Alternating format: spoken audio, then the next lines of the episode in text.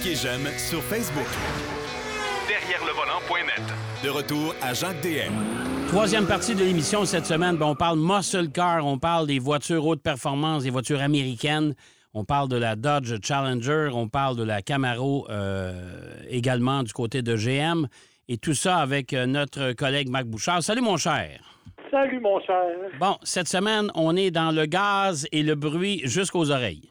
Exactement, mais aussi dans le plaisir, il faut bien le dire. Ouais, mais plaisir qu'il faudra savourer euh, à court terme parce que euh, on s'entend que c'est les deux voitures que tu vas nous présenter, ces deux voitures qui sont en fin de carrière. C'est terminé, ça. Là.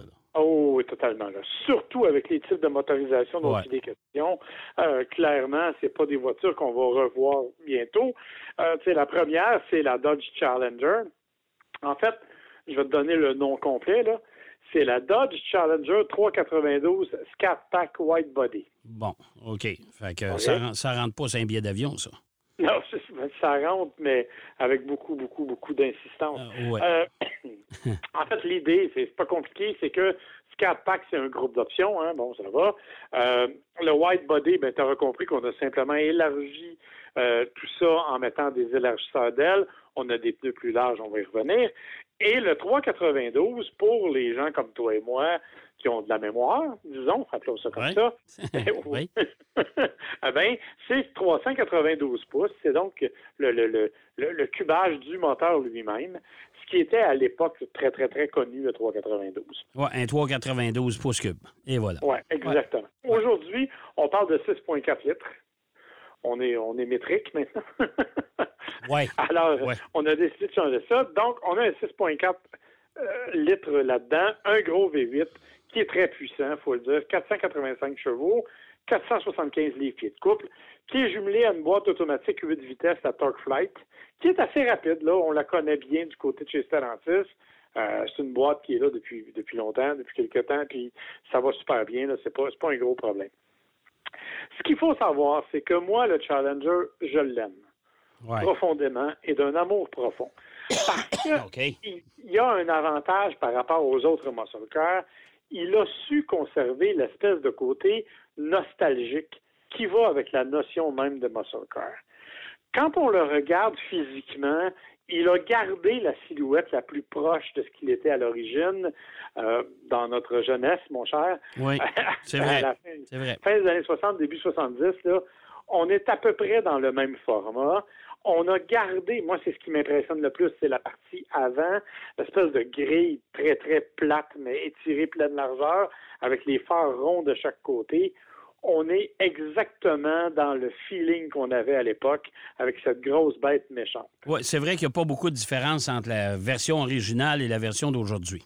Ce qui n'est pas le cas des autres, hein, des Non. autres muscle cars. Que- Prendre Mustang qui, qui- qui a traversé le temps, qui continue, puis qui a toujours continué, qui s'est jamais arrêté.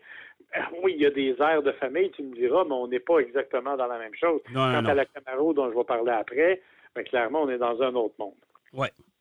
Je t'ai parlé des pneus, de l'élargissement des, des, de- des ailes et tout ça. On a aussi élargi les pneus. Il y a des pneus très larges là-dessus. Et ben, on ne peut pas s'empêcher de se souvenir que les routes du Québec ne sont pas un modèle de, de platitude, je te dirais. Non, mettons.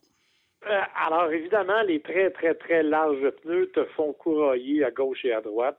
Moi, j'ai fait l'aller-retour Montréal-Québec et, et définitivement, j'ai senti à peu près toutes les bosses et tous les trous qu'il y avait sur la route entre les deux villes.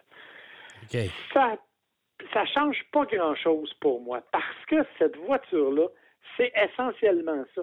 C'est ce côté un peu rebelle, un peu difficile à maîtriser, un peu euh, un peu sauvage en fait qui vient avec la Challenger qui me plaît autant. Euh, T'as une, t'as une voiture agressive. Moi, je l'ai eu, t'as la voiture que tu as actuellement. Là. Puis euh, c'est, agressif. Là. Tu sais, Je veux dire, tu as, besoin de garder toute ton attention sur le volant.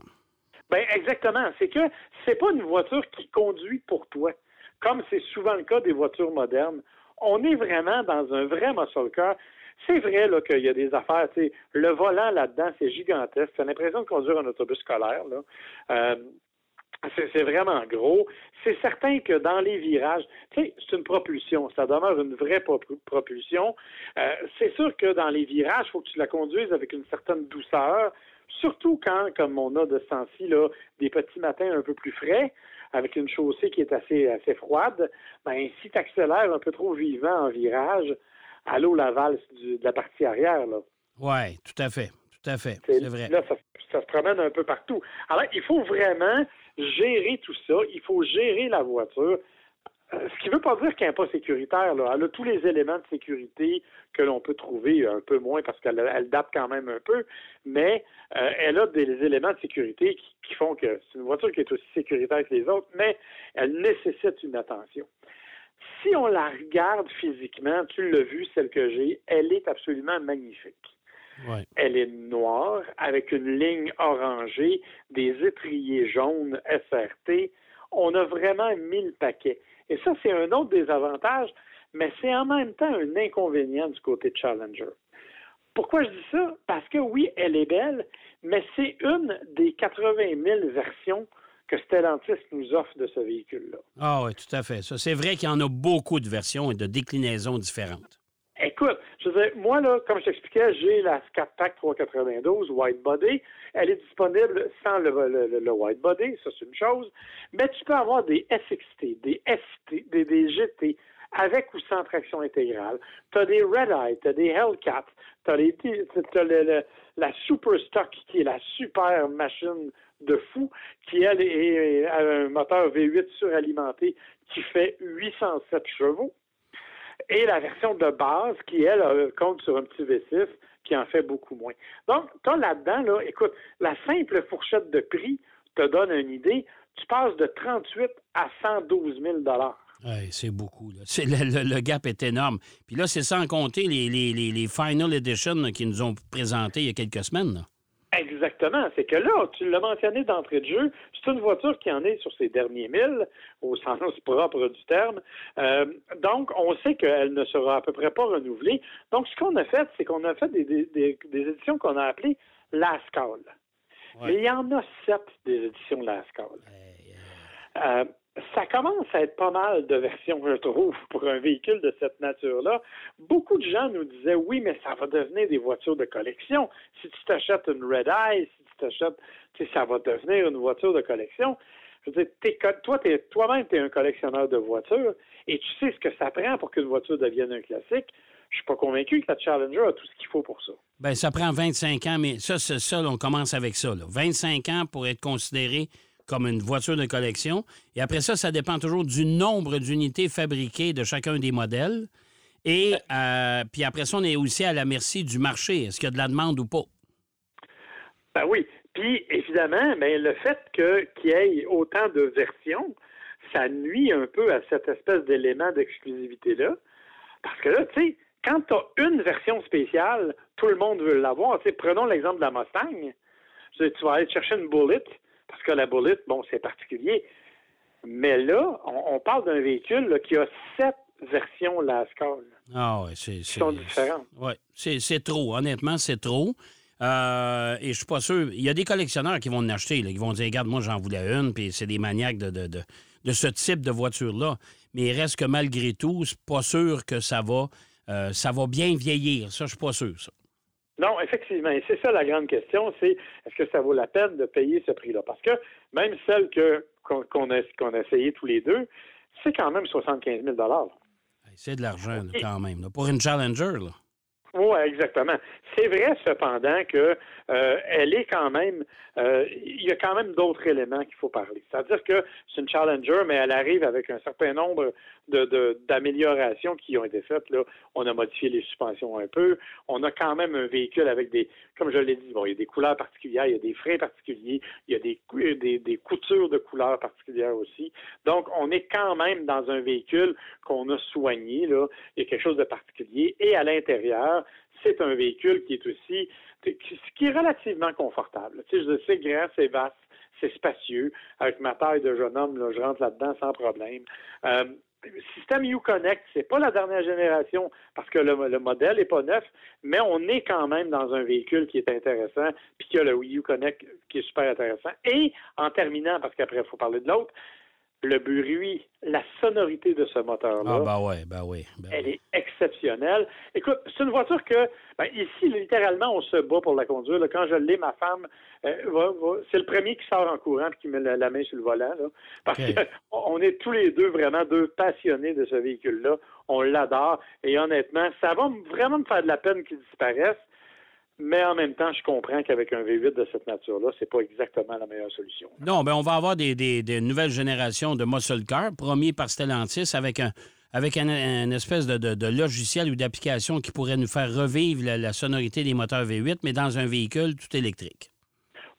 On verra ce que ça va donner. Ouais. On nous a présenté au SEMA l'espèce de Charger SRT prototype, mais il me semble que ça fait deux, trois fois qu'on le présente, puis on n'a rien vu de très concret. Ben, du côté de Stellantis, les voitures électriques, on n'est pas, on n'est pas très avancé, c'est le cas de le dire. Non. Effectivement. Bon, euh, chez GM, ben, euh, on a parlé de la Mustang brièvement, puis on en a parlé abondamment euh, les, les- les dernières semaines. Il reste la, la troisième, le troisième muscle car qui reste, qui demeure encore, c'est la Chevrolet Camaro. La Camaro, puis troisième, c'est triste, mais c'est aussi son classement au niveau de la popularité, troisième, dans les trois. Euh, c'est une voiture qui est qui a été refaite. Elle, elle a été abandonnée pendant quelques années, tu le sais, elle est revenue. Elle est revenue dans une nouvelle silhouette. Et là, on a vraiment misé sur quelque chose de beaucoup plus moderne. Donc, on est assez loin de l'original. Euh, et ça, ben, pour moi, c'est peut-être un peu plus rebutant. C'est quelque chose qui m'intéresse moins. Même si la voiture que moi j'ai l'essai, la 2SS avec l'ensemble de performances 1LE, c'est une vraie bête de piste. OK? Euh, on a mis un différentiel à glissement limité électronique. Il y a une boîte manuelle 6 vitesses qui sont super précises. Le moteur qu'il y a là-dedans est aussi 455 chevaux. C'est pas rien. Ça va vraiment très bien. C'est un véhicule qui est vraiment fait pour une conduite beaucoup plus raffinée que ne l'est le Challenger. En plus, bon, comme je l'ai dit, c'est une édition particulière avec un aileron noir à l'arrière. Euh, tu sais, là, on a vraiment un beau véhicule, un véhicule intéressant, mais qui manque un petit peu d'âme à mon goût. Qui n'a pas, qui a pas le côté un peu brutal et sauvage du Challenger et qui a un défaut majeur. On voit Quand rien. tu Ben, c'est ça. Quand tu mesures 5 pieds 7, tu as l'impression d'avoir les yeux dans le volant. Ouais, Euh, J'aimais beaucoup ton expression. On dirait qu'on est assis dans le bain. Exactement. On dirait qu'on est assis dans le bain parce que les épaules de la voiture, donc la, la ceinture de caisse de la voiture est très élevée. Les la visibilité trois quarts arrière.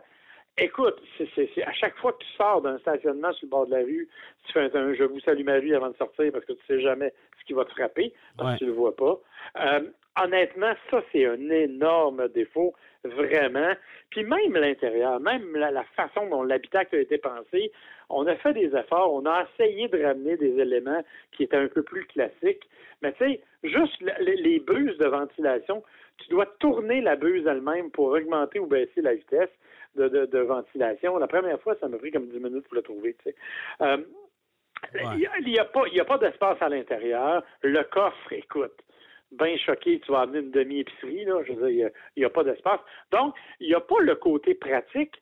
Il y a un côté extrêmement dynamique. On a un collègue, Marc Lachapelle, qui est allé l'essayer sur une piste, et lui, il n'en est pas revenu à quel point cette voiture-là avait une tenue de route impeccable, avec entre autres des suspensions magnétiques optionnelles qui sont sur celle-là. Bref, c'est vraiment une voiture de performance de haut niveau, mais elle n'a pas le charme, à mes yeux du moins, elle n'a pas le charme d'un Challenger. Elle n'a pas ce côté, le côté macho, en fait, qui vient avec le Challenger et qui vient même avec une Mustang.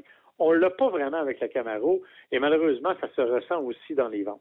Oui, parce que la Camaro, comme tu disais si bien, est troisième au classement dans les muscle cars. Euh, on, a tenté de la, la- revamper un peu. On a encore baissé la ligne de toit. Alors, pour être sûr qu'on ne voyait rien, là. Euh, puis pourtant, la voiture n'est pas laide. On s'entend là-dessus. Elle a un look quand même agressif. Euh, elle nous rappelle, en tout cas, en partie, euh, les Camaros d'origine, même moins aujourd'hui, cependant. Là. Mais, euh, mais tu sais, c'était quand même promis à un bel avenir, cette voiture-là. Euh, mais malheureusement, ça n'a pas, pas été efficace. Euh, la Ford, Ford, avec sa Mustang, a toujours gardé le haut du, pavé.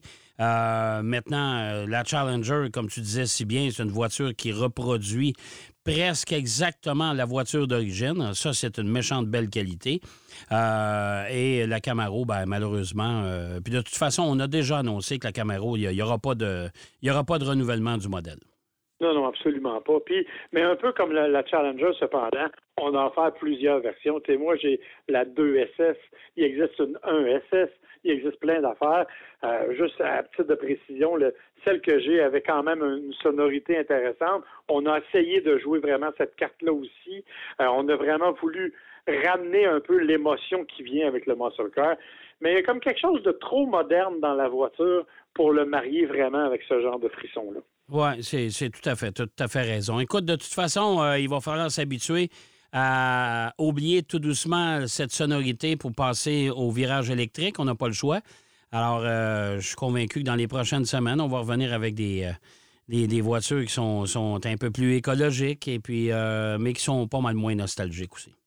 Oui, ben effectivement. Je pense que, comme je te dis, il y a un petit côté rebelle, un petit côté, excuse-moi, badass qui vient Ouais. avec les muscle cars, que l'on va perdre un peu avec les voitures électriques, malheureusement. Oui, c'est ça, on n'aura pas le choix. Hey, mon cher Marc, toujours bien intéressant. On se donne rendez-vous la semaine prochaine? Avec plaisir, mon cher. avec d'autres choses de moins puissants puis euh, moins énergivores. OK? oui, bien sûr. C'est, c'est mon portefeuille qui va être content. OK, puis ça va être un peu plus tranquille aussi. Bon, bien parfait. Merci, mon cher. Bye bye. Bye-bye. Marc Bouchard qui nous parlait de deux muscle cars qui sont appelés à disparaître de toute façon parce que c'est la, fin des, Mohicans, c'est le cas de le dire. Challenger euh, et Camaro. Pourtant, chez Ford, on nous dit, on persiste et signe que la Mustang, c'est la dernière génération à moteur thermique, mais qu'il y aura une nouvelle Mustang, euh, peut-être hybride, rechargeable, on ne sait pas. En tout cas, la Mustang, elle est appelée à continuer, mais ces deux voitures-là qu'on vous- a présentées aujourd'hui, ça, faut oublier ça. C'est déjà tout en ce qui nous concerne. J'espère que vous avez apprécié. Moi, je vous donne rendez-vous, bien sûr, la semaine prochaine pour une autre édition de Derrière le volant. D'ici là, surtout, bonne route. Soyez prudents. Derrière le volant.